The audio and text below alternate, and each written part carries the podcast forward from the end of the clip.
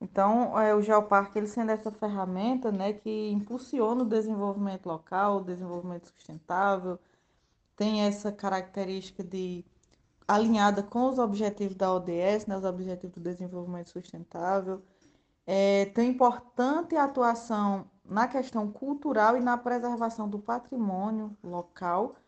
Então, o fóssil, como sendo, fazendo parte de um patrimônio local, patrimônio científico, patrimônio cultural, porque faz parte da nossa cultura, é, é extremamente necessário essa, essa busca pra, por essa preservação do patrimônio e pela divulgação do conhecimento para aumentar ainda mais a sensação de pertencimento é, que a gente tem em relação à a, a, a, nossa região do Araripe, né, que é uma região riquíssima do ponto de vista científico, seja do científico pretérito, né, tanto a geologia como a paleontologia, como conhecimento científico atual, a gente tem uma flora riquíssima, a gente tem uma fauna riquíssima também, com espécies endêmicas, vários ecossistemas presentes, então a gente tem vegetação de cerrado, caatinga, mata úmida.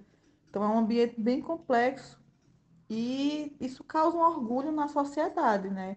Não só nós cientistas, mas na comunidade local e principalmente o Geoparque ele atua é, nessa disseminação do conhecimento e na sensibilização das populações locais, atingindo diretamente as populações locais eu costumo sempre comentar com meus alunos. Quem preserva não é a gente que está dentro da universidade, não. A gente contribui, ótimo.